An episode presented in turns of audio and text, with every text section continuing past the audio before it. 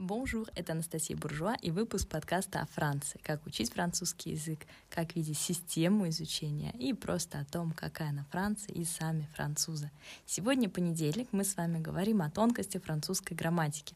И предлагаю сегодня вспомнить, что такое местоимение прямого дополнения. Самое, наверное, страшное для многих учеников с аббревиатура COD. Итак, что это такое, зачем вообще нам это нужно? Зачем нам вообще в принципе нужны местоимения? Местоимения нам нужны, чтобы не выглядеть как идиоты. Когда вам говорят, ты прочитал эту книгу? Да, я прочитал эту книгу. Эту книгу мне дал мой друг, и эта книга очень интересная. Да? Мы же так не разговариваем, мы говорим, ты читал эту книгу? Да, я ее читал, мне ее дал друг, она очень интересная. Да? То есть вы один раз сказали книгу, вы дальше начинаем изменять на местоимение. И э, вся сложность французского языка — это понять, когда мы на какое местоимение мы это все дело заменяем. Вариантов будет множество. Местоимение прямого дополнения, косвенно, в ударное местоимение, а, и, да, на самом деле целая э, система, но, кстати говоря, система очень хорошая. Я вас вообще призываю э, а будущее с этим обязательно разобраться, послушать наши курсы про местоимения. У нас первым был, был целый цикл лекций на эту тему. Но сегодня хочу обратить ваше внимание на местоимение прямого дополнения, а в следующий понедельник поговорим про косвенное. Прямое дополнение. Что это такое вообще и э, на каком местоимении мы его заменяем? Вообще прямое дополнение — это то, что идет у нас в языке, во французском языке после глагола без предлога. Например, acheter un livre — покупать книгу, или mettre une robe — надевать платье. В русском языке и во французском это очень часто совпадающие фразы, то есть очень часто если во французском языке глагол идет с прямым дополнением, то и в русском языке, скорее всего, он тоже идет с прямым дополнением. А, что я имею в виду? Вот только что по примерам по-русски покупать книгу, acheter un livre, а, что в русском языке покупать, что в французском acheter, оба после себя спокойно принимают прямое дополнение.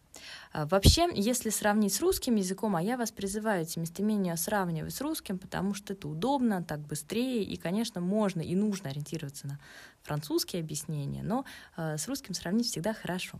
По-русски вообще прямое дополнение — то, что отвечает на вопрос «кого что?». Это наш винительный падеж вижу кого что, да, покупаю кого что, надеваю кого что, а, рисую кого что, сажаю кого что там, и так далее. И по-русски, значит, это у нас то, что идет в винительном падеже после глагола. Вот по-французски наш винительный падеж, он будет вообще обозначаться без предлога, чаще всего. Да, acheter un livre, mettre une robe, euh, dessiner un tableau, je ne sais pas, planter un arbre и так далее. Есть нюансы, э, но мы сейчас про них скажем чуть-чуть позже. Будет несколько глаголов, которые не совпадут с русским. Это не то, что какие-то исключения. Просто самые часто употребляемые глаголы, где вот, ну, вот в русском винителе падеж, а в французском будет другой. А, но сейчас мы а, не, не о них, сейчас давайте вообще посмотрим, как будут выглядеть это местоимения прямого дополнения. Что такое местоимение прямого дополнения? В русском языке это получится меня, тебя, его, ее, нас, вас, их. То есть я вижу те, э, меня, тебя, я вижу его, я вижу ее и так далее. В французском языке это me, te, le, la, nous, vous, les да, ле и для мужского и женского рода одинаковые. То есть я, э, ну, немножко странно, я вижу меня, да, je, я вижу меня, je me vois, je te vois, я тебя вижу, э, je le vois, je la vois, я его вижу, ее вижу, je nous vois, je vous vois, je les vois, я нас вижу, я вас вижу, я их вижу. Если мы будем ставить эти же фразы в отрицание, у нас получится «je ne me vois pas», «je ne te vois pas», «je ne le vois pas», «je ne la vois pas». И вы сразу увидели, что наши частички «ne» и «pas» не просто окружили глагол, но окружили глагол с э, местоимением перед ним. Да? То есть обязательно наше вот это «me», «te», «le», оно прилипло к глаголу, и наши «но» и «па» уже должны его окружить. Я понимаю, что на слух воспринимать это, наверное, не очень легко, но а, да, в лекциях, конечно же, мы делали и все презентации, все это показывали, но э, формат подкаста, он подразумевает то, что вы, наверное, когда-то уже это, с этим сталкивались, но сейчас освежаете в памяти, поэтому надеюсь, что получается визуализировать. А, итак, продолжаем. Значит, je ne nous vois pas, je ne vous vois pas и je ne les vois pas. И если мы будем задавать вопрос, мы помним, что у нас наше местоимение продолжит стоять всегда перед глаголом, ну, мы можем задать вопрос, конечно, через est-ce que, est-ce que je me vois, ну, и можем использовать дальше инверсию. Э, te vois-tu, например, а, le vois-tu. Я перейду на ты, объясню, почему. Вы помните, что местоимение je не дает нам инверсию в настоящем времени, да?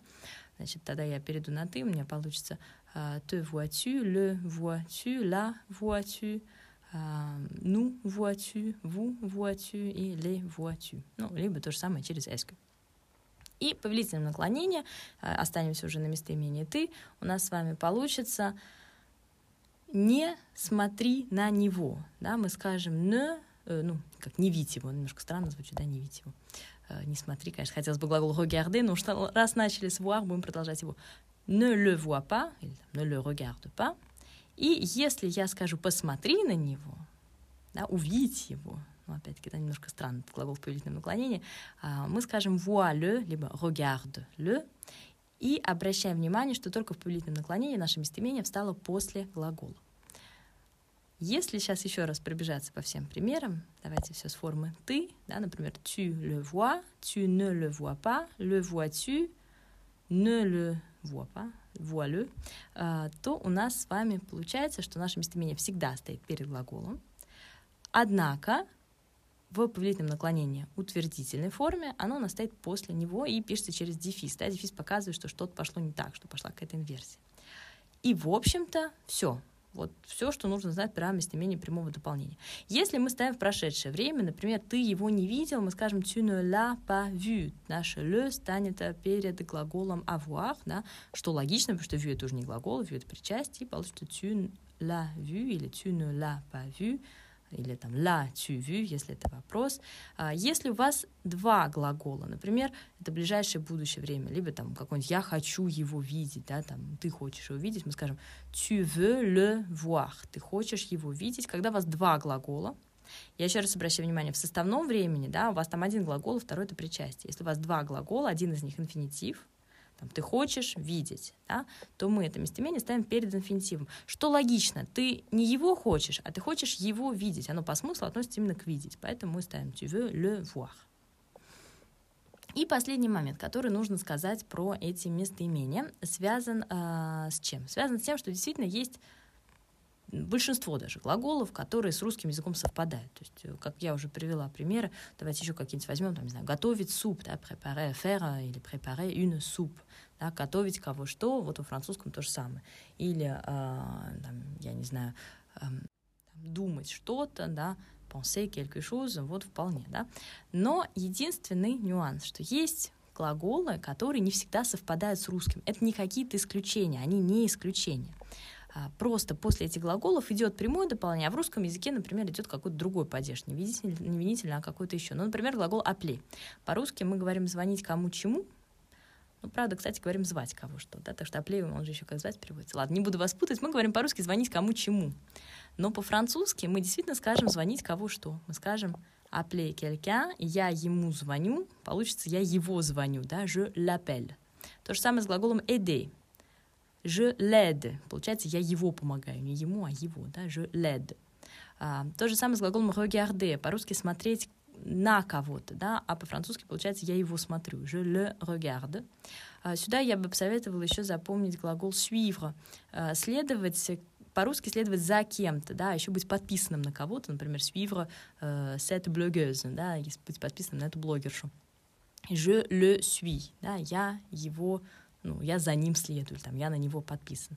Вот эти глаголы appeler, aider, suivre и э, regarder, я их вам советую запомнить. Еще раз повторю, это не исключение, это просто то, где вы чаще всего делаете ошибки, потому что они не совпали с русским языком.